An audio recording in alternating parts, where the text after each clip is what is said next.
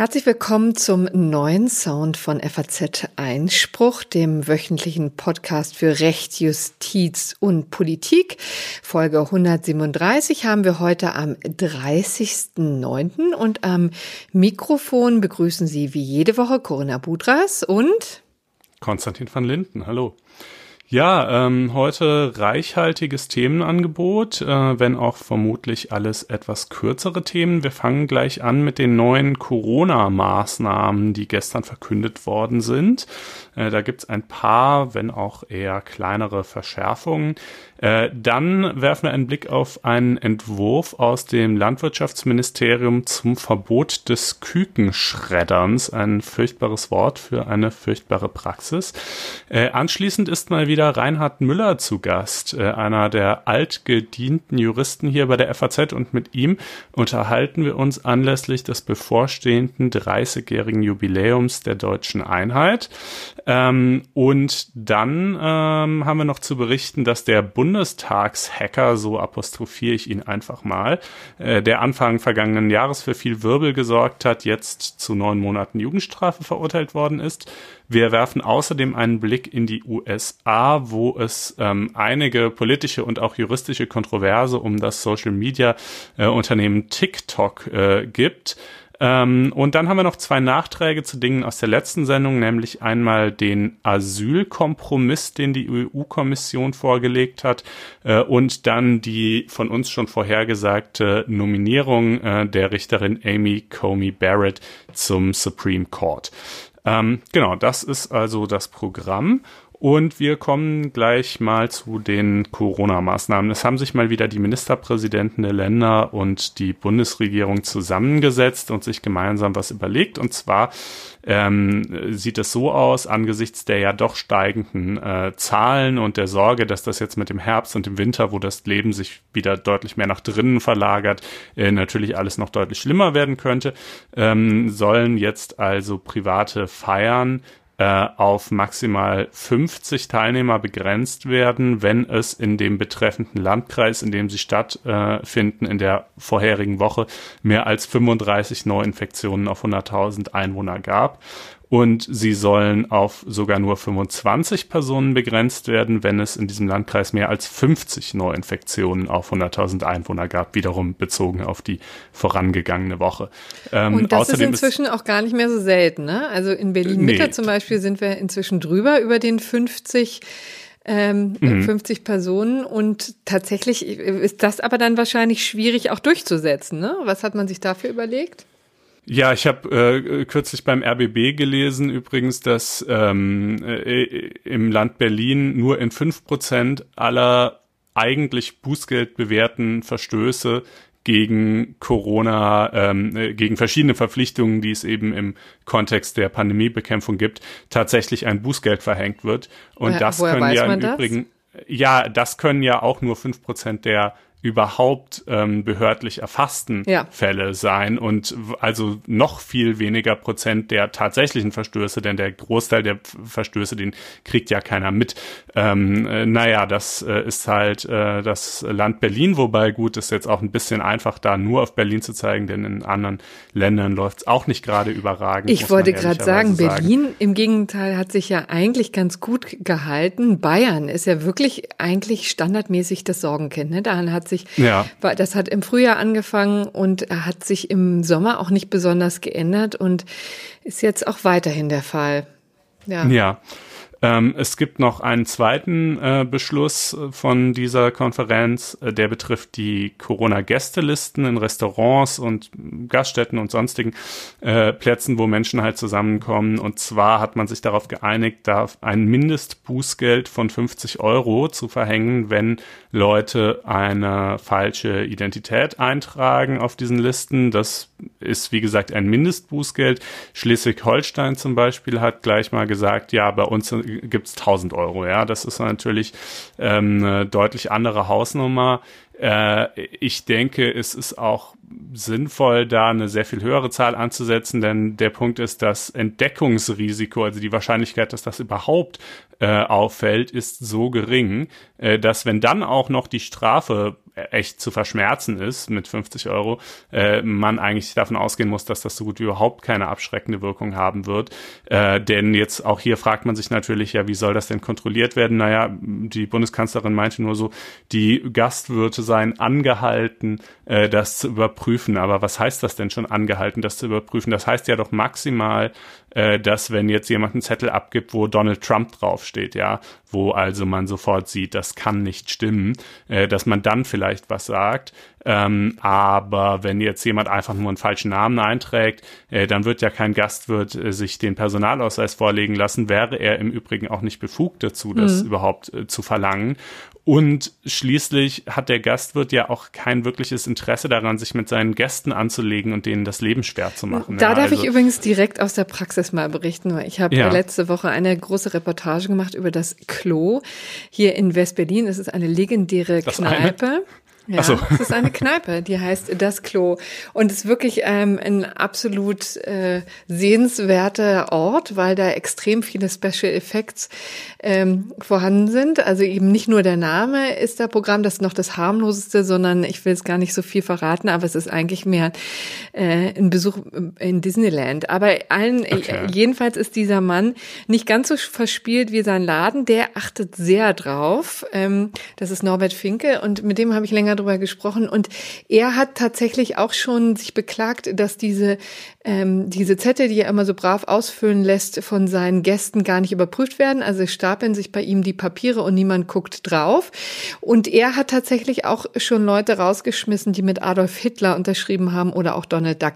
Also wenn man wenigstens solchen Leuten beikommt, dann fände ich das jetzt nicht das Allerdümmste. Und vielleicht müsste man hier auch nochmal deutlich sagen, wen eigentlich die Bußgeld äh, Androhung trifft. Das ist nämlich auch auf jeden Fall dem ähm, weil man auf frischer Tat tatsächlich niemanden wohl ertappen wird. Also das Ordnungs, obwohl das übrigens das Ordnungsamt das in Italien jedenfalls auch so macht, da kommen die schon mal stichprobenartig vorbei und äh, überprüfen dann quasi äh, vor Ort äh, direkt beim Unterschreiben, ob das alles so stimmt und äh, rufen auch die Handynummers an, die da Handynummer an, die da durchgegeben werden. Also das ist jetzt durchaus denkbar, aber ähm, wahrscheinlich trifft es auch in erster Linie den, äh, den Wirt, ne? Ja, wobei der, also den trifft ja kein Bußgeld, wenn die Leute falsche Daten angeben, ne? Die, da kann er ja nichts dafür.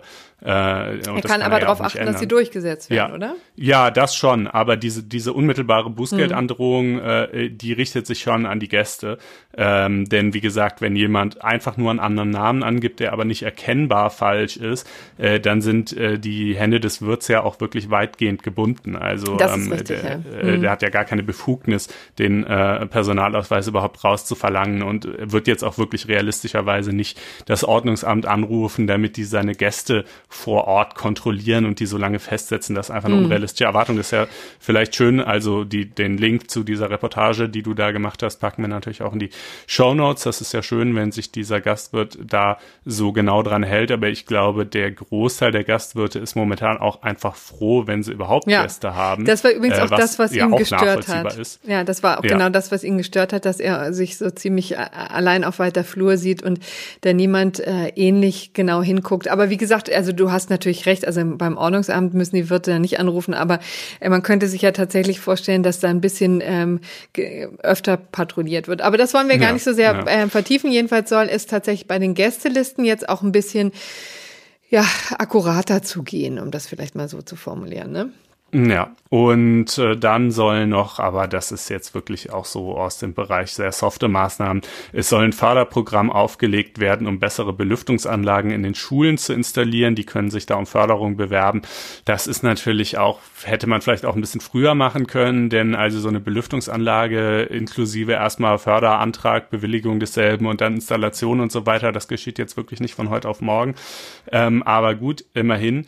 Ein Punkt, der jetzt doch ähm, inzwischen auch häufiger diskutiert wird, ist noch die Frage, ob das eigentlich ähm, alles so seine Richtigkeit hat, dass das immer noch die Landesregierungen sind, die diese Dinge alle entscheiden auf Basis äh, des Infektionsschutzgesetzes ähm, und im Verordnungswege oder ob man nicht äh, eigentlich die Parlamente mal langsam Mhm. wieder stärker beteiligen müsste. Denn es ist ja jetzt nicht mehr März und April, wo man eine ganz akute Notsituation hatte und ganz schnell handeln musste, sondern die Lage ist ja doch etwas entspannter. Inzwischen sind auch alle viel mehr in der Materie drin und kennen sich besser aus und haben Zeit gehabt, sich äh, damit auseinanderzusetzen. Und äh, nach der sogenannten Wesentlichkeitstheorie ist es ja eben Sache der Parlamente, alle letztlich alle Belange zu entscheiden, die in wesentlicher Weise das Leben der Bürger berühren und wo kein extremer Eilbedarf besteht. Ähm, der das Gegenargument dazu ist natürlich, dass diese Ermächt die, die, die Feststellung einer äh, pandemischen Lage von nationaler Tragweite, die dann ja eben diese ganzen Kompetenzen aus dem EFSG eröffnet, halt festgestellt wurde bis zum, ich bin jetzt nicht ganz sicher, ich glaube 1. April 2021 oder so. Ähm, äh, es gab damals auch die Linkspartei zum Beispiel, hatte sich dafür ausgesprochen, das zunächst mal nur bis Ende September 2020 festzustellen. Verlängern könne man es ja immer noch. Ähm, äh, ist aber halt nicht so. Äh, und äh, solange die quasi gilt, äh, bestehen eben auch diese, diese Kompetenzen fort. Es wäre dem Parlament natürlich unbenommen zu sagen, äh, wir, ähm, wir, äh, wir heben das quasi, diese Mhm. Feststellung quasi auf und nehmen und äh, beteiligen uns damit wieder selber stärker an der Entscheidungsfindung.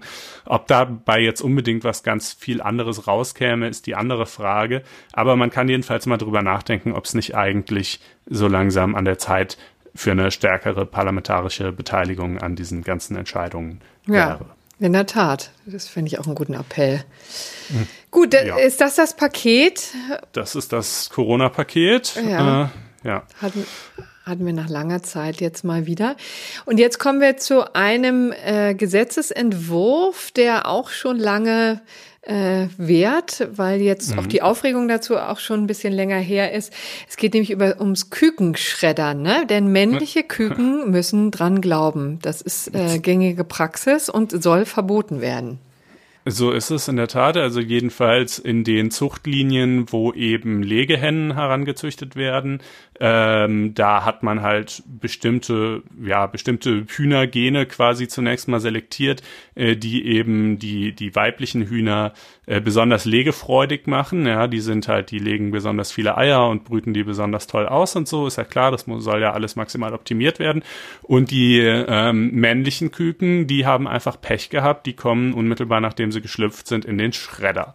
Ähm, und äh, man kann die auch nicht wirklich gut äh, könnte ja jetzt noch denken, warum zieht man denn die männlichen nicht einfach auch heran, um sie dann halt später als eben als Hühnerfleisch, als, Oder als Grillhähnchen oder ne? sonst was oder äh, zu verkaufen. Aber äh, wie gesagt, diese, diese Zuchtlinie ist halt auf das Legen von Eiern optimiert und die männlichen, äh, die Hähne, die setzen dann halt nicht besonders viel Fleisch an und so. Natürlich kann man die essen, aber das, da gibt's dann halt wieder andere Zuchtlinien, die dafür besser geeignet sind.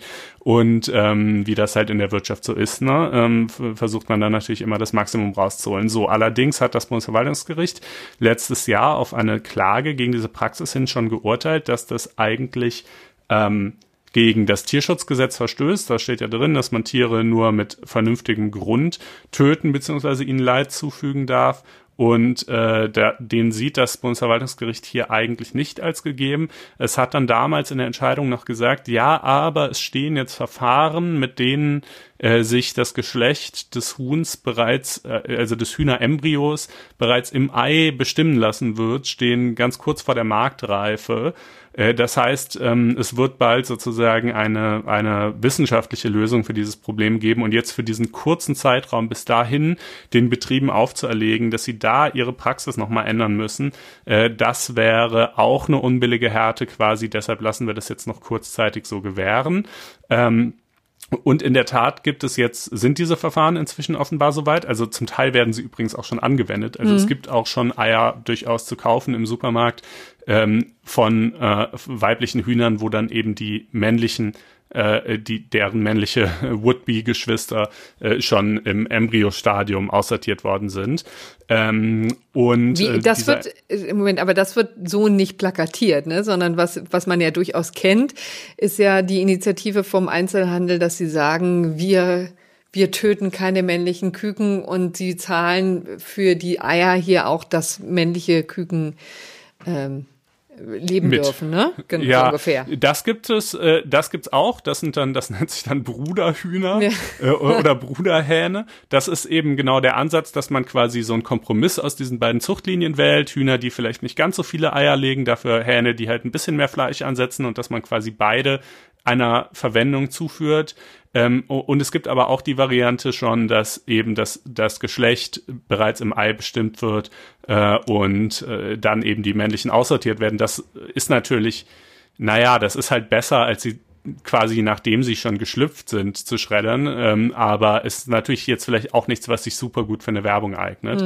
Ähm, äh, jedenfalls soll äh, nach diesem Entwurf das ab Ende 2021 ähm, äh, verpflichtend werden. Also, also jedenfalls soll dann die Praxis des Schredderns verboten werden und ähm, es soll dann möglich sein, äh, zwischen dem 9. und dem 14. Bebrütungstag äh, das Geschlecht zu bestimmen und die männlichen Eier auszusortieren. Und äh, ab Ende 2023 äh, soll es dann bereits verpflichtend sein, die männlichen Eier nach dem sechsten oder bis zum spätestens bis zum sechsten Bruttag auszusortieren. Also da gibt es dann eben noch ein zweites technisches Verfahren, mit dem diese Bestimmung schon zu einem früheren Zeitpunkt möglich sein soll. Denn wenn, naja, wenn es jetzt so ganz kurz vorm Schlüpfen ist, dann ist der Unterschied irgendwie auch nicht so sonderlich groß. Ja, ähm, äh, das alles ist das jetzt eine. Jetzt denkt man schon, mein Gott, eine eine tierschutzfreundliche äh, Initiative von äh, Julia Klöckner ist irgendwas äh, schiefgelaufen, kann das wirklich sein? Ähm, naja, also äh, zum einen muss man halt sagen, sie war ja nach diesem Bundesverwaltungsgerichtsurteil zum anderen äh, äh, quasi dazu verpflichtet. Ja. Zum anderen steht im Koalitionsvertrag drin, das Töten von Eintagsküken werden wir bis zur Mitte der Legislaturperiode beenden. Äh, da muss man ehrlicherweise sagen, Ziel verfehlt, Ja, denn der Entwurf. Mhm. soll jetzt eben, ja, komm, liegt jetzt vor und das Verbot soll ja erst Ende 2021, das ist bereits nach Ende der Legislaturperiode äh, tatsächlich gereifen. Ähm, aber gut, ich meine, immerhin äh, kommt es überhaupt. Deutschland ist damit weltweit Vorreiter. Es gibt noch kein anderes Land, Ah, ist das so, siehst du? ja, Ja, tatsächlich. Das, das wundert einen wirklich, dass ähm, männliche Küken es so schwer haben. Ja, das ist ein Weltweit. übler Fall von, von Geschlechterdiskriminierung. Ähm, äh, da, da wird man allein wegen seines Geschlechts direkt äh, in den Schredder geworfen. Was man natürlich halt leider auch sagen muss, ist, man weiß nicht, ob die, ob die Küken, äh, die Hühner, die da oder Küken, die dann eben nicht getötet werden und zu Hühnern heranwachsen dürfen, äh, es wirklich immer so viel besser haben. Ja, also in, in Bio-Landwirtschaftsbetrieben, die dann noch mit Ökosiegel und so weiter arbeiten, sicherlich schon, aber jetzt so die, die übliche Legehenne, ja, die hat auch kein beneidenswertes Leben. Ähm, aber gut, Schritt für Schritt, ähm, anders geht es ja nicht und äh, das ist zumindest mal ein Schritt in Richtung einer etwas humaneren ähm, Praxis in der Massentierhaltung. Ähm, insofern finden wir das gut, würde ich sagen. Ja, also äh, gut, wenn auch etwas verspätet, höre ich jetzt Ja. so aus deiner Kritik heraus oder aus Genau. dem aus deinem Vortrag heraus. Ja, und äh, man musste in der Tat auch ähm, zum Jagen getragen werden, ne? denn das äh, Verfahren vom Bundesverwaltungsgericht hat ja nun auch ein Weilchen gedauert. Die Ja. Umsetzung nun, Auch das Urteil des Bundesverwaltungsgerichts war ja gewissermaßen noch großzügig zu sagen, es ist eigentlich ein Verstoß gegen das Tierschutzgesetz, wir lassen es jetzt trotzdem erstmal noch laufen und die gingen damals auch von einer Frist von etwa einem Jahr aus. Aber die, die war halt nicht so fest in den Tenor des Urteils reingeschrieben, aber das war auch so deren Schätzung. Jetzt dauert es halt nochmal, also ein Jahr ist ja inzwischen schon verstrichen seit dem Urteil oder sogar etwas über ein Jahr und jetzt dauert es nochmal anderthalb Jahre etwa, bis das Verbot dann wirklich in Kraft tritt. Naja. gut, also aber was, man äh, muss eben sagen, es ist ähm, Bottom Line ist, dass es ein Kostenthema ist, ne? Schon ein bisschen bitter. Also Ja, klar. Und es soll natürlich auch, wie immer, es ist ja immer dieselbe Erwägung. Es nützt auch nichts, äh, so ein Gesetz in Deutschland zu verabschieden, wenn dann die Konsequenz einfach nur ist, dass die Produktion ins Ausland äh, abwandert und die Eier dann von dort wieder importiert werden, ähm, wo andere Gesetze gelten. Ähm, also klar, das muss man, muss man schon auch sehen. Ähm, ja, und äh, von diesem Thema, immerhin Tierschutz ja auch eine Staatszielbestimmung inzwischen, äh, kommen wir jetzt aber äh, zu einem äh, noch viel staatstragenderen und äh, grundlegenderen Thema, nämlich der äh, deutschen Einheit, die sich bald zum 30. Mal jährt. Und äh, dazu haben wir auch einen Gast in der Sendung, nämlich Reinhard Müller, bei der FAZ zuständig für FAZ Einspruch ähm, und auch für die Seite Staat und Recht, die ja immer wieder äh, mit erscheint in der, in der gedruckten FAZ-Ausgabe und einer unserer altgedientesten Juristen hier. In diesem Sinne herzlich willkommen, Reinhard Müller. Ja, vielen Dank. Ich freue mich hier zu sein.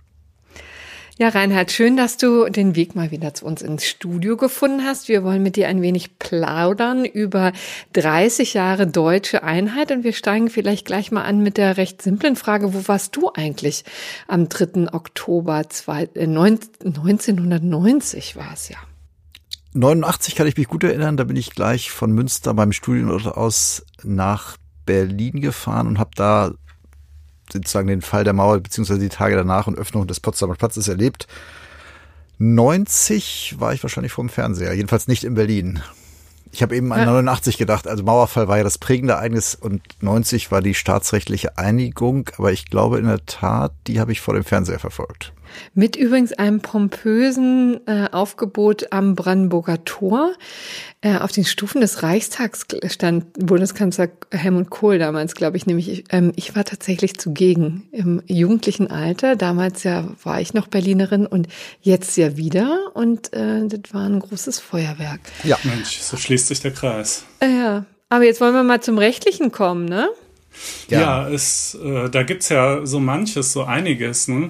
Vielleicht fangen wir sogar noch etwas früher an, nämlich 45 nach Ende des Zweiten Weltkrieges. Ähm, wie muss man sich denn eigentlich die rechtliche Verfasstheit Deutschlands und dann eben des geteilten Deutschlands und seine Beziehungen zu den Siegermächten nach Ende des Krieges vorstellen? Wie, wie wurde das damals geregelt? Deutschland lag am Boden militärisch, moralisch, in jeder Hinsicht war es delegitimiert.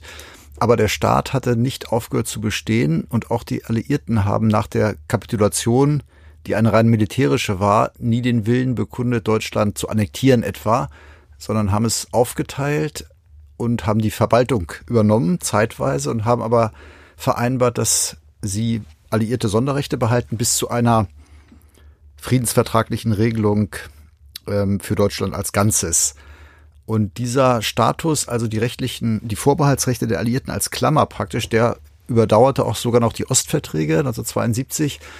Das Bundesverfassungsgericht hat immer daran festgehalten, dass die Bundesrepublik sogar identisch ist mit dem Deutschen Reich, räumlich mhm. allerdings nur teilidentisch. Das heißt, im Grunde leben wir heute noch im Deutschen Reich, das einen anderen Namen trägt, was aber natürlich nichts heißt, Reichsbürger aufgepasst, ja, ich dass die Akte sagen dieser, dieses Staates, der heute Bundesrepublik Deutschland heißt, in irgendeiner Form illegitim wären. Es ist nur so, dass der, die staatsrechtliche Kontinuität im Grunde gewahrt wurde seit, wenn man so will, 1871. Also der Staat, das Land ist nicht untergegangen, äh, sondern hat sich mehrfach umbenannt. Also das ist sozusagen der kleine wahre Kern äh, der Reichsbürgerideologie, ohne natürlich, dass die ganzen Konsequenzen, die daran geknüpft werden, dann deshalb auch äh, zutreffend sein müssten, äh, weil man eben sagt, es ist es ist noch derselbe Staat, der es vorher war. Räumlich ist es natürlich gibt es natürlich Unterschiede, aber es ist es ist dasselbe Staatsvolk. Ähm, und, äh, und da das besteht, weil das hat das Bundesverfassungsgericht, meine ich, auch mal tatsächlich so entschieden, oder? Ja, genau, mehrfach und sogar 1987 noch.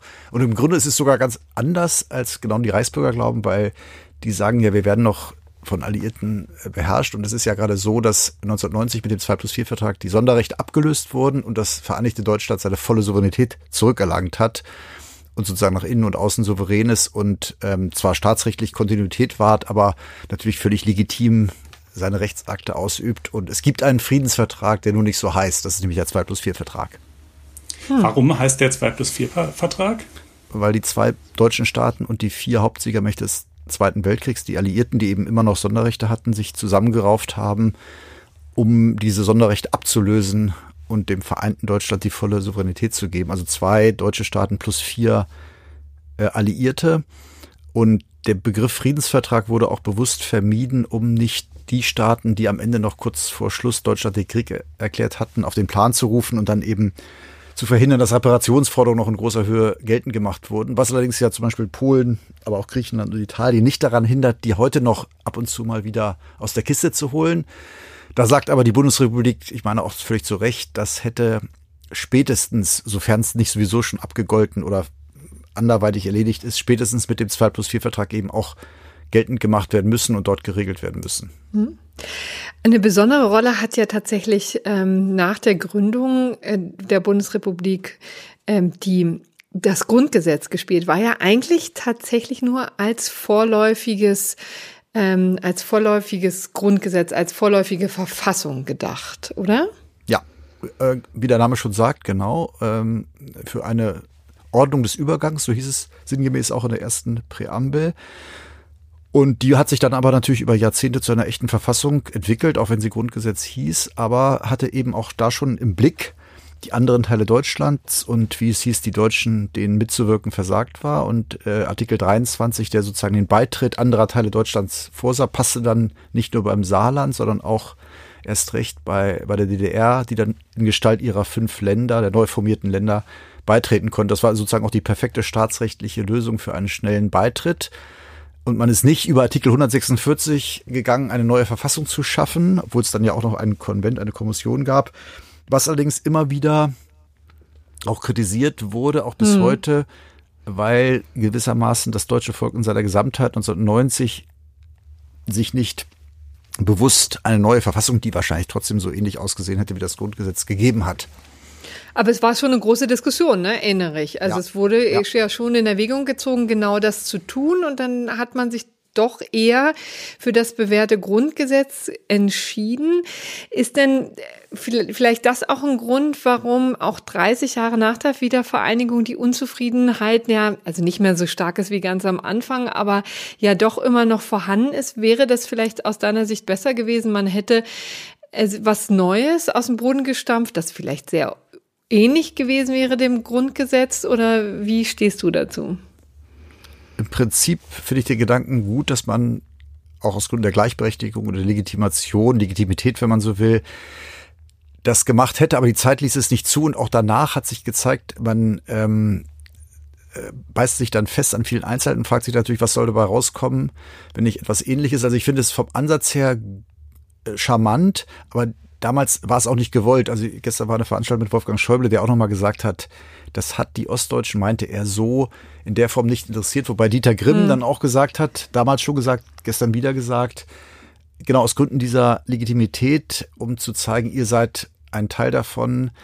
Aber ich glaube, nicht nur aus pragmatischen Gründen, es hatte auch was, dass es damals so gewählt wurde. Es ist aber natürlich interessant, dass der Artikel 146 immer noch dasteht, auf den sich ja heute noch einige berufen. Ähm, indem er sagt, äh, das Grundgesetz verliert seine Gültigkeit an dem Tag, an dem das deutsche Volk in freier Selbstbestimmung eine neue Verfassung beschließt. Das heißt, im Grunde eine Selbstverständlichkeit, aber im Grundgesetz ist weiterhin dieser revolutionäre Akt einer neuen Verfassungsschöpfung explizit sogar angelegt. Die Frage ist natürlich, wie man da hinkommen könnte, ohne vom Verfassungsschutz ähm, beobachtet zu werden. das stimmt.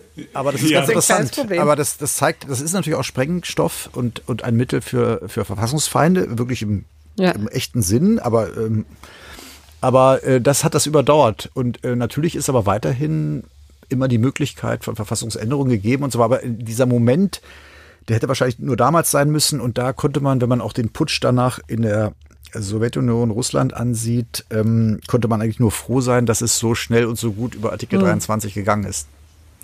Sie haben ja der deutschen Geschichte und der deutschen Seele vielleicht gewissermaßen nachgespürt ähm, bis zur Wiedervereinigung und auch noch äh, historisch auch noch äh, deutlich äh, darüber hinaus. Äh, in einem Buch, das jetzt kürzlich erschienen ist, Schwarz-Rot Gut äh, ist der Titel.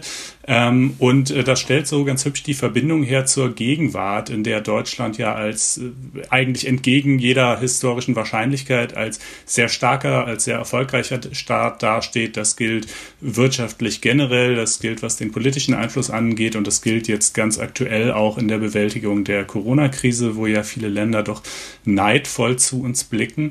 Und ähm, wenn wir jetzt mal äh, da so ein bisschen die Verbindung herstellen ähm, zu, zu dieser Diskussion um, um eine neue Verfassung, dann ist ja das Thema, was, was Deutschland heute wahrscheinlich stark beschäftigt, die Eingliederung in die Europäische Union, das immer stärkere Zusammenwachsen Europas ähm, als kulturell, politisch und eben auch rechtliches äh, Gefüge. Ähm, wie verhält sich das zueinander? Welche vielleicht Bedenken kann man da haben ähm, und, und wie kann man die vielleicht auch juristisch mit dem, was wir jetzt bisher erforscht haben, in Zusammenhang bringen? Interessant ist in der Tat, dass der alte Beitrittsartikel jetzt der neue Europa-Artikel ist. Und das Spannende ist eben, dass wir ja wieder im Endziel vielleicht von einer neuen Staatswerdung reden, die aber im Grunde die Nationalstaaten als Herren der Verträge ablösen müsste. Und bis dahin steht da ja drin praktisch, dass die EU nur eine sein kann, die rechtsstaatlichen und demokratischen Prinzipien genügt. Und der Zwiespalt ist dann eben, sind das unsere Prinzipien, wie sie auch Karlsruhe sehr stark betont, oder äh, sind das vielleicht neue? Kann man Demokratie wirklich nur im Nationalstaat denken? Ich glaube aber schon, dass wahrscheinlich die EU auf absehbare Zeit eher kein Bundesstaat wird, ähm, gerade weil die Eigenheiten so stark sind und die, ähm, die Nähe, die legitimatorische Nähe auch zum nationalen Parlament eben doch da ist und die EU sich dann auf ein paar Sachen konzentrieren muss und vielleicht nur auf ein paar Staaten auch, die dann weiter voranstreiten, die den unmittelbaren Bezug zum Wähler haben und wo man auch sagen kann, hier wird jedes Land hat im Grunde auch seine Eigenheiten, wie auch jeder Bundes, jedes Bundesland bei uns seine Eigenheiten hat. Also ähm, und äh, es wird ja auch gefordert, es müsste im Grunde eine europäische Verfassung müsste dann auch eben komplett hm. von allen europäischen Bürgern nicht ausgearbeitet, aber über die müsste abgestimmt werden.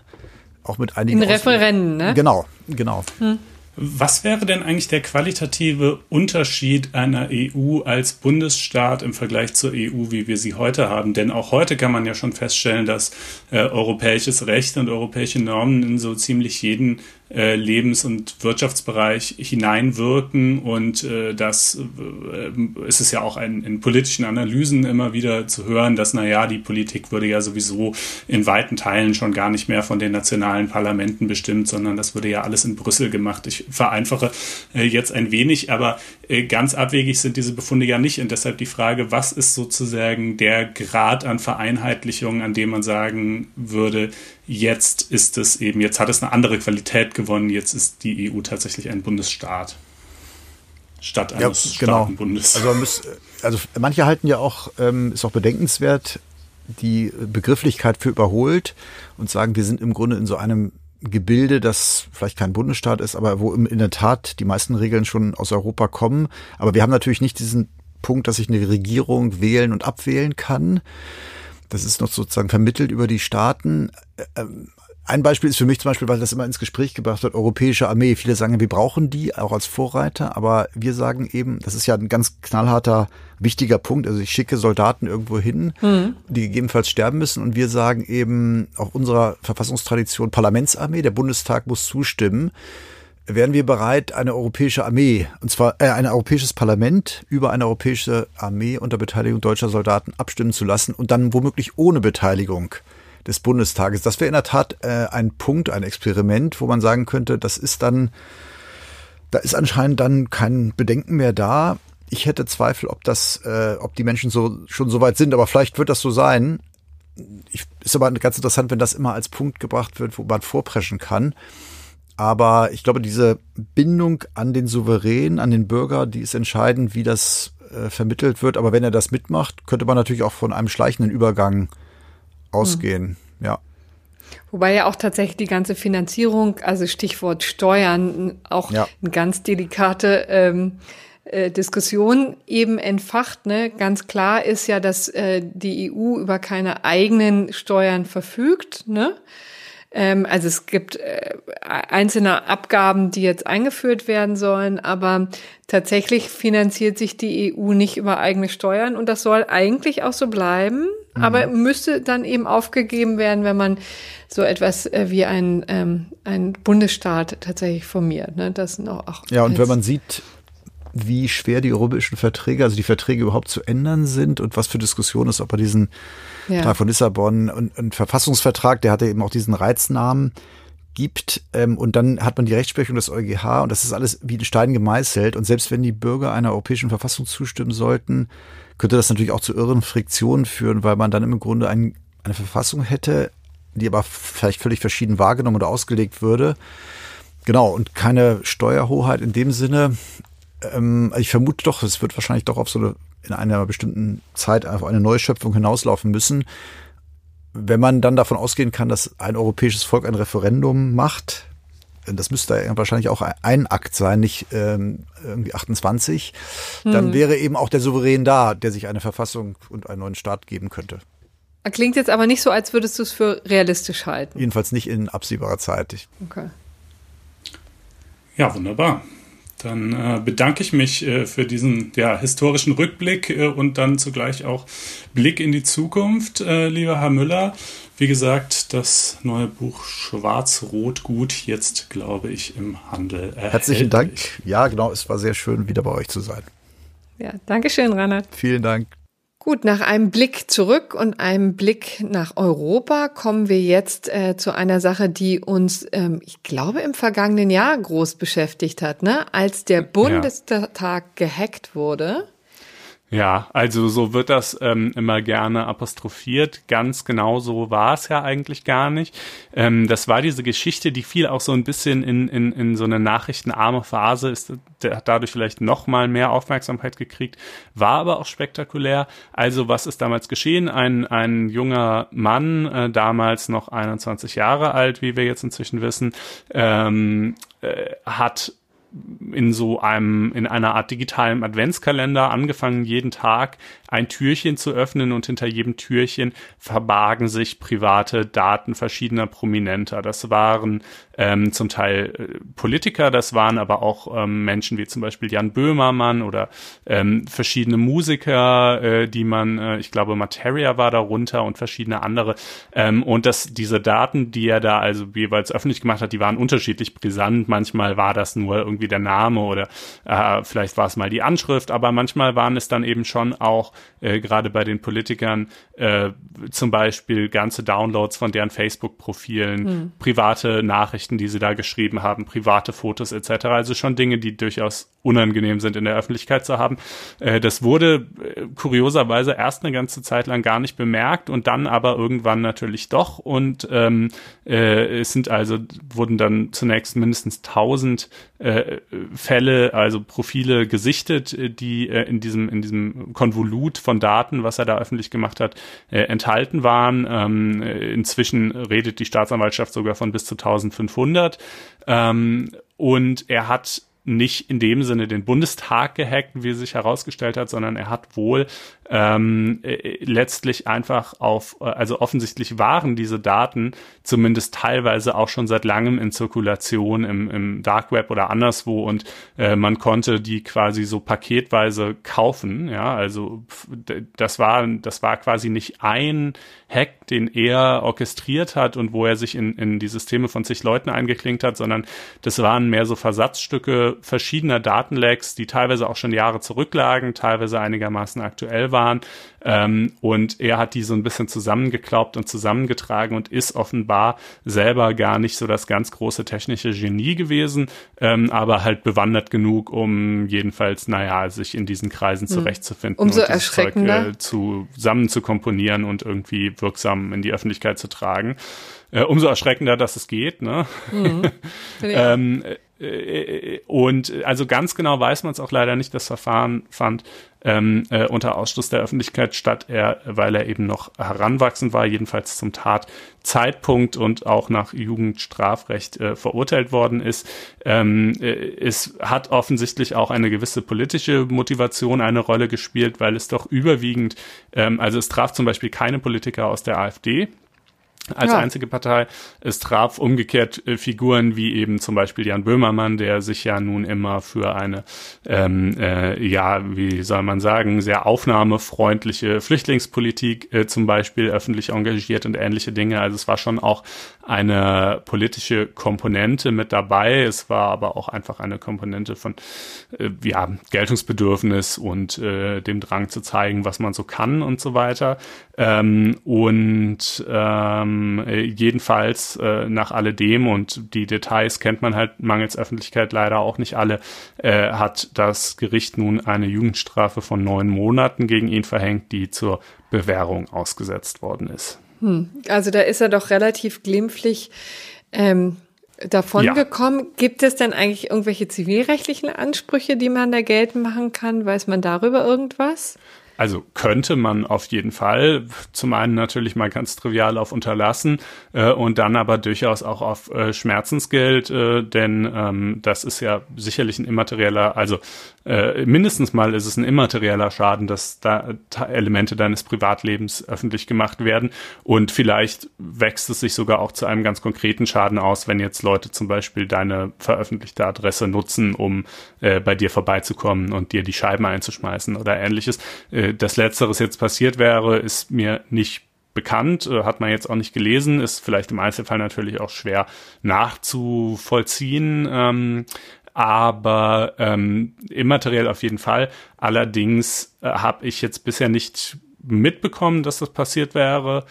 Und es ist natürlich auch die Frage, wie viel ist zu holen bei so einem 22-jährigen Typ und will man wirklich als Prominenter oder Politiker ähm, das dann unbedingt, weißt du, gegen so einen, so einen Heranwachsenden so durchsetzen. Ich weiß es nicht, ist auch vielleicht eine Frage der Außenwirkung. Also ich habe es zumindest bisher nicht gelesen, aber die Möglichkeit äh, bestünde auf jeden Fall. Hm.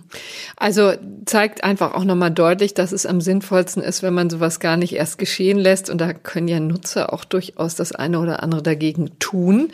Ja. Das ist ja auch immer das, äh, der, der Nutzer das größte Problem in diesem ganzen Zusammenspiel. Ja, oftmals.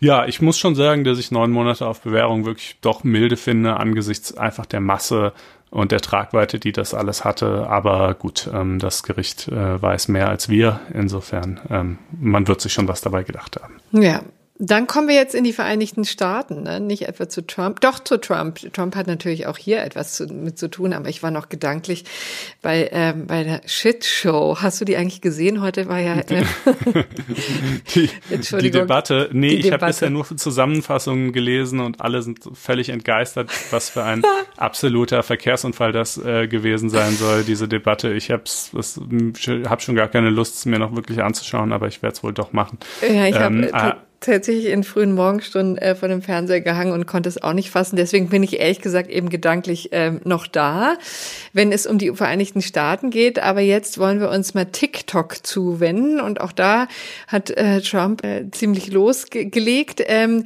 TikTok muss man vielleicht mal sagen, äh, ist ein soziales Medium, was vor allen Dingen ein soziales Netzwerk, was vor allen Dingen in der jüngeren Generation sehr beliebt ist. Ähm, hast du TikTok schon mal gemacht oder bist du da? Nee.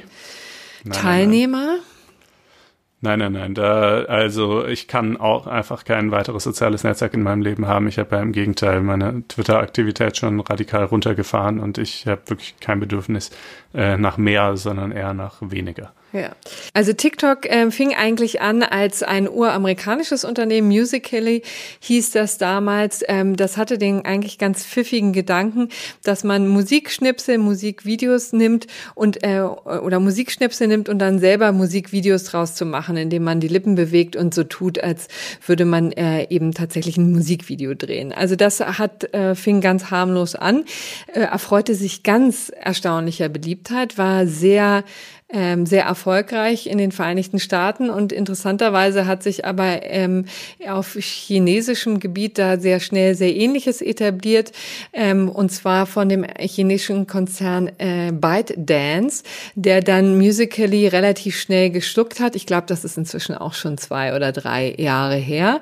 Also tatsächlich äh, verbirgt sich hinter TikTok eben ein chinesischer Konzern inzwischen und das ist ja immer etwas, was äh, Trump äh, dem amerikanischen Präsidenten äh, Donald Trump ja ähm, seit einiger Zeit schon die Hutschnur platzen lässt. Ähm, er ist bei, äh, wir befinden uns ja in einem Handelskrieg mit China. Er ist ja schon vehement vorgegangen gegen den äh, chinesischen Technologiekonzern Huawei zum Beispiel. Und nun hat er TikTok auf dem Kika.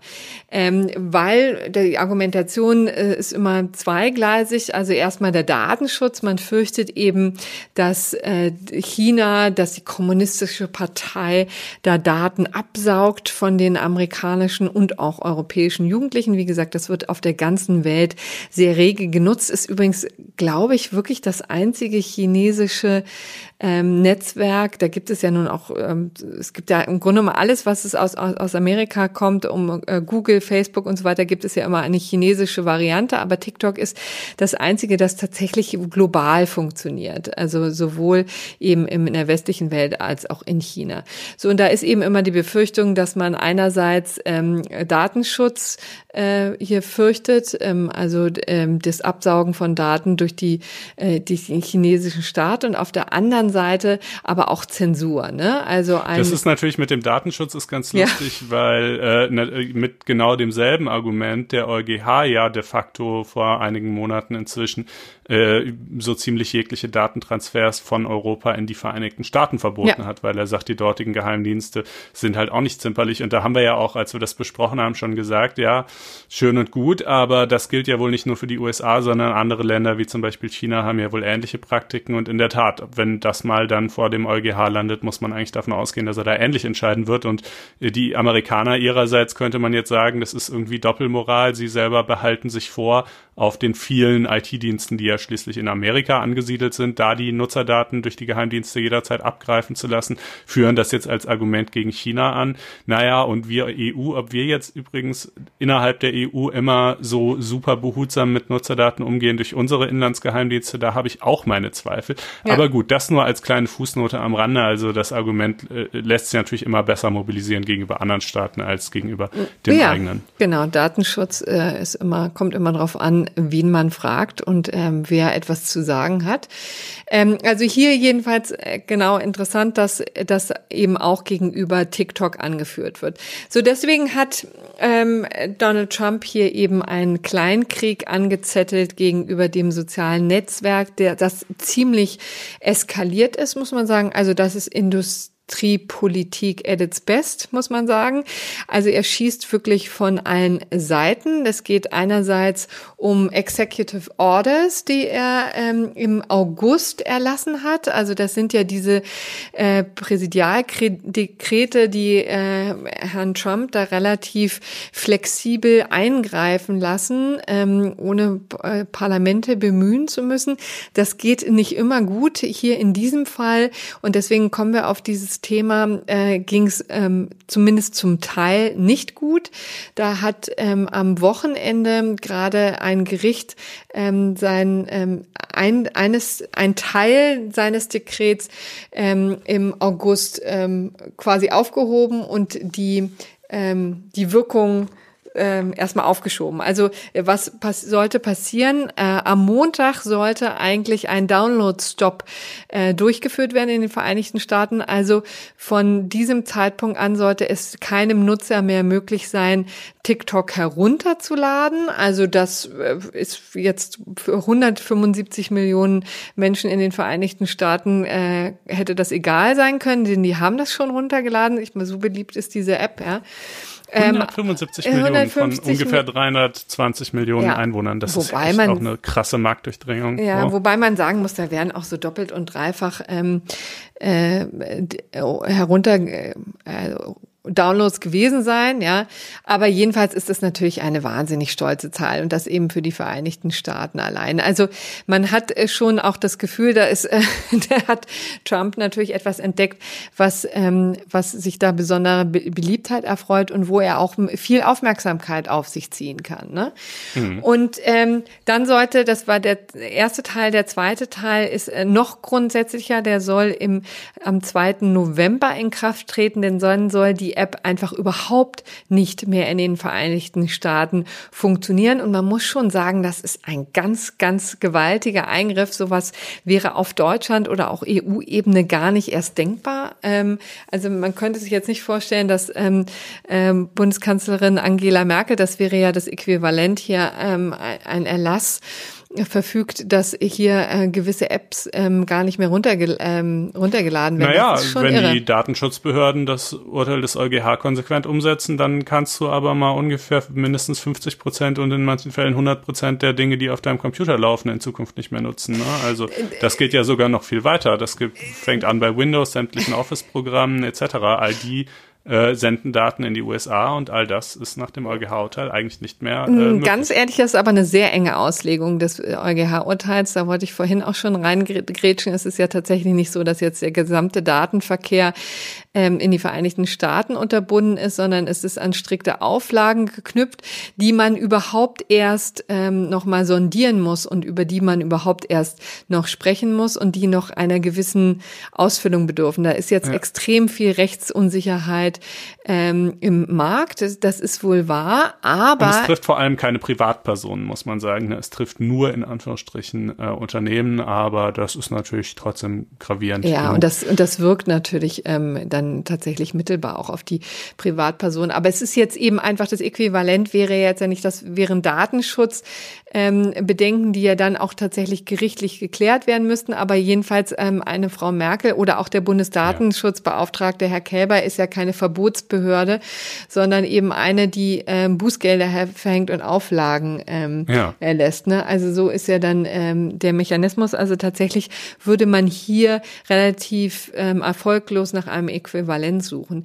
Ähm, so hat es aber Donald Trump sich vorgestellt. Nun wurde er aber von einem äh, Bundesgericht Gericht in Washington gestoppt. Interessanterweise übrigens ausgerechnet von einem Richter, Carl Nichols, ähm, der von ihm ernannt wurde. Also immerhin sind dann auch viele Richter offensichtlich so, offensichtlich so unabhängig, dass sie auch kein Problem haben, sich ähm, zumindest in Teilen gegen den äh, Präsidenten zu wenden. Und so, und hier war es eben so, sein Executive Order, um das nochmal deutlich zu machen, äh, worauf hatte er das eigentlich gestützt? Es waren zwei Gesetze, die er da ähm, zitiert hatte.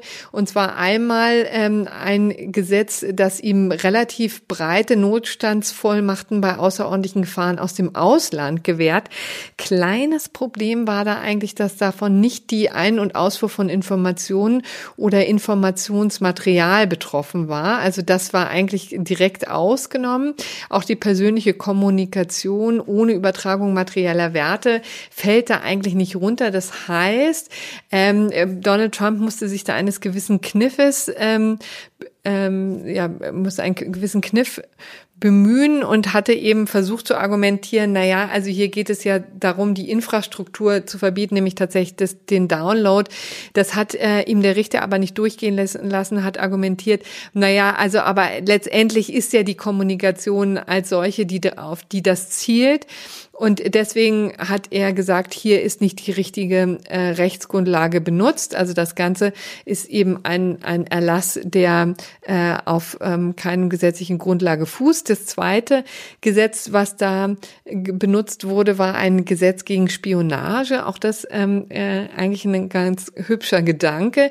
Nur muss man ja ehrlicherweise sagen, hier geht es eben tatsächlich um relativ harmlose Videos in weiten Teilen. Da wird geben die Nutzer durchaus persönlich persönliches Preis, aber das geben sie eben auch sehr freiwillig preis. Und hier kann man nun nicht davon ausgehen, dass es tatsächlich eine Spionage gibt. Also das war eben auch etwas, was der Richter dann abgelehnt hat und gesagt hat, hier, äh, das funktioniert jetzt nicht. Das war übrigens eine sehr kurzfristige Sache. Es gab eine Anhörung am Sonntag noch, ähm, äh, die da durchgeführt wurde und die eben zum Ergebnis kam, dass ähm, ähm, dass jetzt hier erstmal der Download-Stopp äh, nicht vollzogen werden kann. Äh, wie es dann im November weitergeht, ähm, ist dann noch offen, das wird man sehen. Äh, weil du gerade sagtest, die erste äh, Grundlage oder eine der beiden Grundlagen, die er da herangezogen hat für diese Dekrete, ist ein Notstandsgesetz. Da wundert man sich ja vielleicht auch kurz und denkt, Moment, was für ein Notstand eigentlich? Ähm, das ist auch ein interessanter und etwas unterbeleuchteter Aspekt der amerikanischen Politik, dass zu verschiedenen Zeitpunkten in der Geschichte der USA, also auch schon bis zurück zum Vietnamkrieg und noch weiter und dann natürlich nach dem 11. September und aber eben zum Beispiel auch im Zuge der Corona-Pandemie und so weiter jeweils verschiedene Notstandsgesetze erlassen worden sind, die dem Präsidenten zumindest im Kontext der jeweiligen Bedrohung, um die es da ging, die da andersgebend war, ähm, sehr, sehr, sehr weite ähm, Kompetenzen zu ähm, dem Erlass von Dekreten vorbei am Parlament äh, geben und diese Notstandsgesetze werden gerne auch mal nicht außer Kraft gesetzt. Äh, das heißt, etliche von denen gelten fort. Ich weiß jetzt nicht exakt, welches es jetzt war, auf das er sich hier konkret gestützt hat, aber jedenfalls, wer mal generell so einen Überblick über diese ganze etwas äh, bizarre Thematik haben möchte, äh, den verweise ich auf einen Gastbeitrag auf FAZ Einspruch zu eben diesem Thema, den wir natürlich in die Show Notes packen und den ihr lesen könnt sofern ihr euch ein Einspruch-Abo klickt unter faz.net-einspruch testen. Hm. Was TikTok jetzt angeht, gibt es ja übrigens auch noch einen weiteren Strang, den Donald Trump verfolgt, nämlich den äh, Verkauf. Eigentlich ruht er ja äh, erst dann, wenn TikTok in amerikanische Hände gerät, denn eigentlich kann ihm ja nicht so wahnsinnig viel dran gelegen sein, jetzt aus Lux, Jux und Dollerei ähm, die, äh, die quasi die, die Freizeit, das Freizeitvergnügen der amerikanischen Jugendlichen zu verbieten, sondern ihm liegt natürlich daran, ein so erfolgreiches Unternehmen in amerikanische Hände zu geben. Deswegen hat er außerdem Druck gemacht, dass ByteDance äh, TikTok verkauft, äh, in amerikanische Hände gibt. Äh, das war auch etwas, was jetzt sich über Wochen hinzog, übrigens auch immer noch nicht zu einem vernünftigen Schluss gekommen ist. Es war ursprünglich der amerikanische Technologiekonzern Microsoft im Gespräch, der auch echtes Interesse dran ähm, gehabt hätte, TikTok zu übernehmen. Die sind aus dem Rennen und jetzt gibt es so eine komische Konstruktion mit Oracle, dem äh, Technologiekonzern Oracle und Walmart, also dem Einzel der Einzelhandelskette äh, Walmart, die ähm, von der ja, wer sich übrigens erinnert, das ist jetzt auch ein, zwei, drei Wochen her, wo Trump äh, so unfassbar stolz verkündet hat, das Ganze sei jetzt in trockenen Tüchern und ByteDance hätte überhaupt gar keine Kontrolle mehr. Der chinesische Staat sei jetzt draußen aus dem aus der ganzen Geschichte und das stellt sich aber als nicht ganz richtig heraus. Also offensichtlich scheint noch unklar zu sein, wie dieser Verkauf überhaupt, wenn er denn stattfindet, vollzogen bezogen werden soll, also zu welchen Mehrheitsanteilen.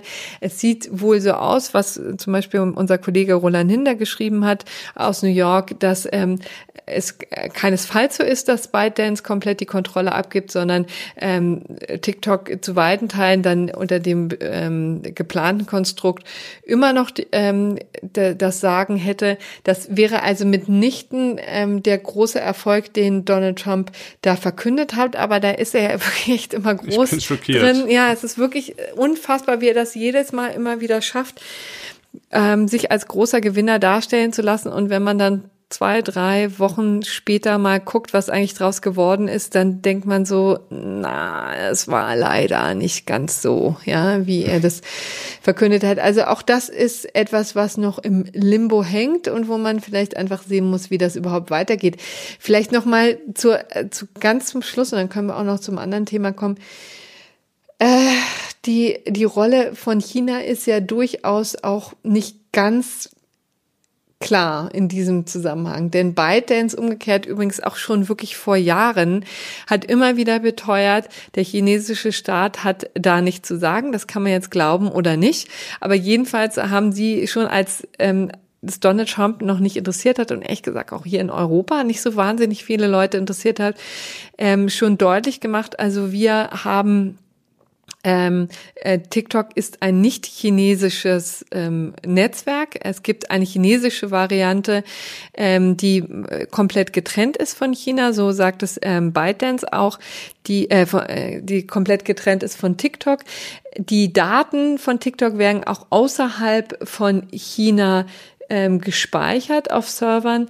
Das ähm, verspricht ähm, ByteDance auch. Also ich weiß auch, dass es immer schwierig ist, das ähm, dann tatsächlich nachzuprüfen, aber es ist vielleicht ja auch ganz lohnend, mal hinzugucken und nochmal deutlich zu machen, naja, also es gibt viele Vermutungen, sowohl bei TikTok als auch übrigens bei Huawei und richtig handfestes hat man leider nicht. Das macht die Sache ähm, nicht einfacher, sagen wir mal so. Ja, also ob der chinesische Staat da tatsächlich auf Daten zugreift oder nicht, ist ja auch die, sozusagen die eine Frage und hm. die andere Frage ist, ob er denn jedenfalls könnte, wenn ja. er wollte. Und zumindest letzteres ist, glaube ich, bei einem Unternehmen, das in China angesiedelt ist, ähm, nie gänzlich auszuschließen, weil der chinesische Staat es immer in der Hand hat, äh, ein solches Unternehmen jederzeit auch mit, auf ein Fingerschnippen hin äh, dem die Lizenz zum, Betrie zum Betrieb seiner Geschäfte zu entziehen oder sonstige mhm. äh, Daumenschrauben anzulegen. Also die Möglichkeit, die besteht würde ich mal sagen, sicherlich schon. Inwieweit sie tatsächlich genutzt wird, äh, das kann ich äh, natürlich auch nicht beurteilen. Ähm, gut, aber dann äh, kommen wir vielleicht äh, noch zu unseren beiden Nachträgen. Ähm, ja. Und zwar zunächst mal, Corinna, die EU-Kommission. Wir hatten das in der letzten Sendung so kurz mal wieder über die Aussichtslosigkeit äh, gesprochen, äh, ein neues System zu finden, das das doch recht dysfunktionale äh, Dublin-3-System irgendwie ersetzen könnte. Äh, und äh, jetzt gibt es einen Vorschlag der ja. EU-Kommission. Der große Schlag ist gelungen. Während wir noch ähm, lamentierten letzte Woche und über die Migrationspolitik in der EU schimpften, hat die EU-Kommission einen neuen Vorschlag Vorschlag vorgelegt. Man muss jetzt sagen, also das war natürlich jetzt sehr euphemistisch von mir formuliert. Ähm, man wird sehen, was dabei rumkommt. Also die ersten Reaktionen waren nicht sehr oh, erfolgsversprechend, sagen wir mal so. Aber wir dachten, wir können jedenfalls mal kurz umreißen, auch der Vollständigkeit halber, warum, worum es eigentlich geht, was der, äh, was die EU-Kommission da vorgeschlagen hat. Äh, unser Brüssel-Korrespondent Thomas Gutschka hat ähm, das immerhin so formuliert, dass die EU-Kommission sich die allergrößte Mühe gegeben hat, auch die Bedürfnisse und die Bedenken der jeweiligen Staaten, und die sind ja mannigfaltig, da in diesen Vorschlag mit aufzunehmen. Also er hat das durchaus wohlwollend kommentiert. Ähm, es sind eben unterschiedliche Aspekte, die da jetzt geregelt werden sollen, die den einzelnen Staaten entgeben kommen, die äh, kommt. Die Frontstaaten an der Außengrenzen, das sind eben Italien, Griechenland, die, die immer so ächzen äh, unter der ganzen Last ähm, der äh, Flüchtenden. Die sollen weiter zuständig bleiben für das Asylverfahren. Also es wird jetzt nicht zu einem kompletten Umwälzung des bestehenden Systems kommen. Das ist ja das Grundprinzip von ähm, von Dublin, dass die Außenstaaten ähm, zuständig sind und die sich um die Asylverfahren kümmern müssen. Aber es wird diesen Frontstaaten, wie es so heißt, ähm, da Entlastung versprochen dadurch, dass wenn im Grunde genommen wirklich die Hütte brennt, da die anderen ähm, äh, Länder einsteigen müssen und es sollen ein strafferes Verfahren und kürzere Fristen geben. Das ist das Grundprinzip. Jetzt kann man auch fragen, wie sehr wird das sich in der Praxis tatsächlich bewähren? Also Daniel Thüm, ähm, der ein Rechtsprofessor, den wir hier auch schon häufiger sowohl im Podcast als auch bei FAZ Einspruch haben, hat einen sehr interessanten langen Artikel auf dem Verfassungsblog dazu äh, verfasst, den wir ähm, da auch gerne in die Show Notes packen. Der hat das sehr kritisch gesehen, was jetzt insbesondere die Umsetzung in die Praxis angeht. Denn wie gesagt, das Ganze muss ja mit Leben gefüllt werden, um das vielleicht mal deutlich zu sagen. Also ähm, das, ähm, es, es soll ein ähm, äh, das Ganze soll sich innerhalb von äh, weniger als einem Jahr dann abspielen, also tatsächlich von dem Asylverfahren ähm, äh, über auch die Rückführung soll relativ schnell vonstatten gehen, so dass es nicht mehr dazu kommen soll, dass wie in Moria tatsächlich die Leute äh, jahrelang tatsächlich eingefärcht sind in ein äh, Camp, das nur als Übergangscamp ähm, ursprünglich kon konzipiert war. Es soll das übrigens war allerdings auch, natürlich auch nach bisheriger Rechtslage nie so ja. gedacht. Ne? Also das zeigt schon, ins, in, ins Gesetz schreiben kann man natürlich vieles, aber wenn es halt nicht funktioniert, dann ist damit auch wenig gewonnen. Ja. Ähm, man muss vielleicht ja. auch noch erwähnen, dass auch noch zur Entlastung beitragen soll, dass es ein Screening vor der Einreise geben soll. Also nicht, was früher mal diskutiert war, tatsächlich das Asylverfahren außerhalb der europäischen Grenzen durchzuführen, aber immerhin ein erstes erstes Screening, eine erste Einschätzung. Die ähm, in so Hotspots außerhalb der Europäischen Union ähm, durchgeführt werden soll, um zumindest die Identität festzustellen äh, und eine äh, ja und die Staatsangehörigkeit der Flüchtlinge. Ja, da ist er schon wieder, da ist Daniel Thümer aber meine ich schon wieder etwas skeptisch, was ja. die, äh, also er meint eben, ob das tatsächlich alles so in diesem Screening gelingt oder überhaupt auch nur so vorgesehen ist, sei unklar. Also ähm, äh, es könne auch sein, dass das nur so ein bloßes beispielsweise Gesundheitsscreening oder ähnliches äh, wäre und äh, der Großteil der äh, zu verrichtenden Prüfarbeit dann eben doch erst innerhalb der, äh, naja, im Grenzverfahren eben stattfindet. Hm. Was übrigens auch bleiben soll, ist der Mechanismus, der jetzt schon hier in Deutschland durchaus für Kritik gesorgt hat, auch vom Bundesinnenminister Horst Seehofer. Da gibt es ja einen Passus, dass wenn es den Flüchtenden gelingt, ähm, von dem ursprünglichen äh, Land, also von, wenn sie zum Beispiel in Italien oder in Griechenland anlanden, hier nach Deutschland zu kommen oder nach Österreich oder nach Luxemburg oder wo auch immer, und ähm, es nicht gelingt, innerhalb von einem sechs Monaten die Leute zurückzuführen, dann ist dieses äh, Land dann in dem Fall, also der Sekundärstaat, äh, zuständig für das Asylverfahren. Ähm, das bleibt auch, soll, es findet auch in der Praxis häufig statt, ja. Also auch das könnte zu einer gewissen Entlastung führen, aber auch das ändert nichts an der bisherigen Tatsache, denn so ist es ja bisher auch schon, ja. ja. Ähm, also da nur relativ, ähm, also durch das Screening außerhalb der EU und vielleicht durch den zügigeren Ablauf, ähm, ein bisschen Entlastung für die Frontstaaten.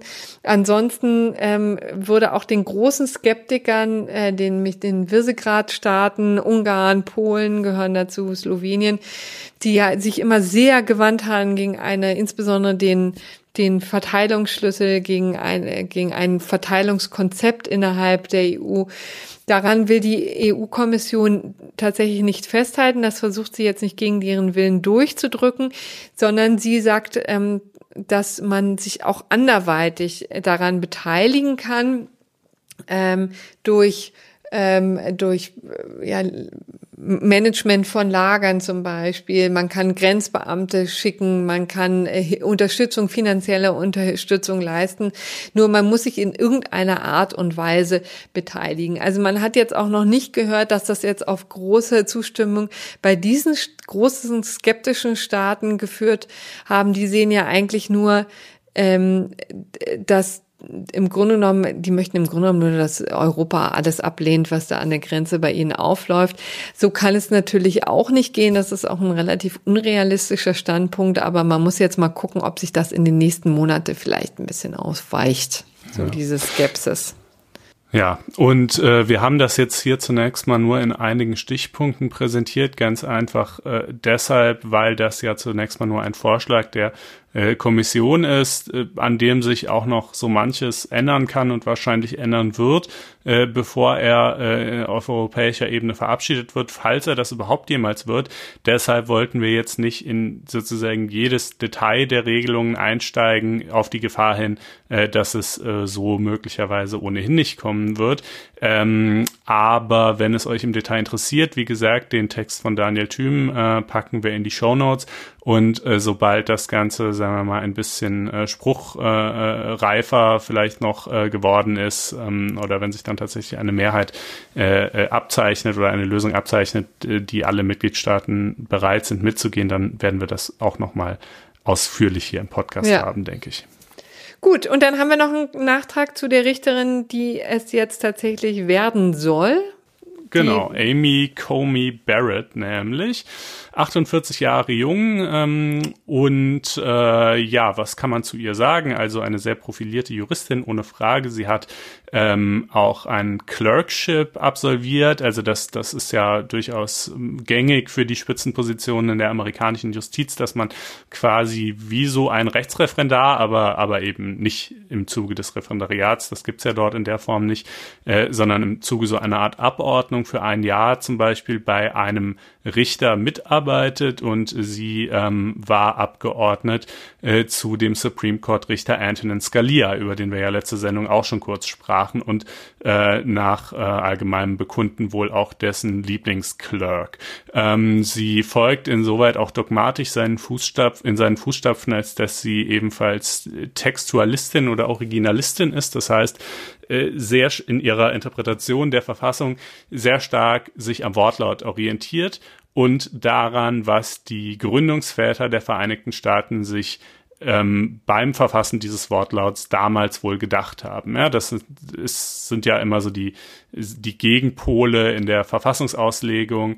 Die, der eher liberalere Ansatz besteht darin zu sagen, mein Gott, das ist ein, ein Schriftstück, das ist inzwischen hunderte äh, Jahre alt. Äh, es gibt inzwischen ähm, einfach Fragen und äh, Spannungslagen in diesem Staat, die sich heute stellen, die die Gründungsväter natürlich in keiner Weise antizipiert haben und auch unmöglich antizipieren konnten. Und wir wir mussten, wir müssen deshalb halt die Verfassung eher etwas weiter auslegen. Ähm, und also das ist tendenziell eher die, die Auslegungsart der liberaleren Richter, ähm, äh, die dann zum Beispiel so etwas wie ähm, Rechtspositionen und Schutzpositionen von äh, LGBTQ-Leuten in die Verfassung hineinlesen, was da natürlich nicht explizit drinsteht, denn damals hat es ja noch keine Rolle gespielt. Ähm, und, äh, und eben eher die Originalisten, die eben sehr viel stärker am Wortlaut und am ursprünglichen Wortsinn der Verfassung haften wollen. Und äh, letzteres führt natürlich notwendigerweise geradezu zu einer eher konservativen Verfassungsauslegung, und äh, zu der Position, dass man halt sagt, naja, der Gesetzgeber, der kann ja, wenn er will, Gesetze in Hinblick auf LGBTQ oder in Hinblick auf was auch immer es jetzt heute so für neue Situationen im Land geben mag, kann er ja durchaus Gesetze erlassen aber es soll halt keine Rechtsfortbildung durch den Supreme Court geben, indem er äh, in die Verfassung Dinge hineinliest, die die Gründungsväter sich damals nicht gedacht haben. So, also wie gesagt, Amy Comey Barrett, ähm, Textualistin, Originalistin ähm, und äh, somit natürlich auch ja mit einer gewissen dogmatischen Grundlage auch einer eher konservativen äh, Rechtsprechung verhaftet. Das ist jetzt keine große Überraschung. Ansonsten zu ihr zur Person ähm, sehr religiös. Sie ist äh, siebenfache Mutter, fünf davon ihre leiblichen Kinder, zwei sind Adoptivkinder.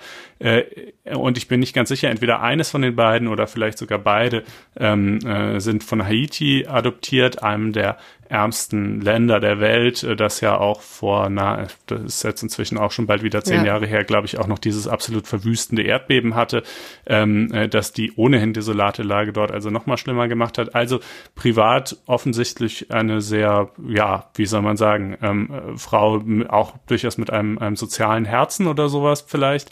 Ähm, ja, sie ist vor allen Dingen also auch sehr katholisch, einfach. Ja, sehr katholisch, Kinder genau. Also diesen, ja, ja, diesen Gedanken. Der, der Fürsorge und so weiter durchaus lebt. Sie ist persönlich Abtreibungsgegnerin, daran besteht kein Zweifel. Ob sie auch ähm, mitwirken würde an einer etwaigen Aufhebung von Roe versus Wade, dem äh, damals bahnbrechenden ähm, Urteil des äh, Supreme Court aus dem Jahr 1973, das ähm, äh, allen Bundesstaaten auferlegt hat, Abtreibungen zumindest im ersten Trimester zuzulassen. Äh, das ist nochmal die andere Frage. Wahrscheinlich ja, aber nicht, man kann es nicht hundertprozentig vorhersagen. Ähm, genau, das Zumal ist. Zumal sie äh, ja nicht alleine auf der Bench sitzt, da sitzen ja genau. acht andere. Ja. Das, das kommt hinzu. Ähm, generell habe ich so ein bisschen, wen es jetzt noch interessiert, das müssen wir hier nicht alles ausführen, äh, zu der Frage, was ist eigentlich vom Supreme Court oder was ist von einem äh, Supreme Court mit einer starken konservativen Mehrheit äh, so zu erwarten. Ähm, äh, in den kommenden Jahren auch einen Text geschrieben, den es ebenfalls auf FAZ Einspruch zu lesen gibt, ähm, wo ich halt sage, naja, also ehrlich gesagt, das Waffen- und das Abtreibungsrecht, das sind ja zwei äh, Stichworte, die in diesem Kontext immer gleich fallen. Äh, da mache ich mir ehrlich gesagt weniger Sorgen, weil das Waffenrecht ist sowieso ein absolut hoffnungsloses Feld, egal wie der mhm. Supreme Court besetzt ist. Und im Abtreibungsrecht ähm, ist das Worst-Case-Szenario aus liberaler Perspektive weniger schlimm, als es oft dargestellt wird. Ähm, dafür gibt es allerdings andere Bereiche, wo man sich eher Sorgen machen kann. Ähm, aber wie gesagt, wiederum natürlich aus liberaler Perspektive. Ähm, genau, das, genau, aber das kann man ja äh, nachlesen. kann man dann nachlesen. Wer ein FAZ-Einspruch-Abo hat. Ja. Hier nochmal der dringende Appell, das ähm, abzuschließen, auch für alle, die diesen Podcast unterstützen wollen und die immerhin jetzt äh, bis zu diesem Punkt gekommen sind. Das ist ja schon immerhin etwas. Ganz genau. Ja, und äh, dann sind wir auch am Ende. So ein richtiges gerechtes Urteil haben wir diesmal gar nicht. Ich deklariere jetzt einfach im Nachhinein das Verbot des Kükenschredderns zum gerechten, äh, wenn auch etwas späten Urteil um. Ähm, und wir danken für die Aufmerksamkeit. Ja, herzlichen Dank und schöne Restwoche. Bis dann. Tschüss. Mach's gut. Tschüss.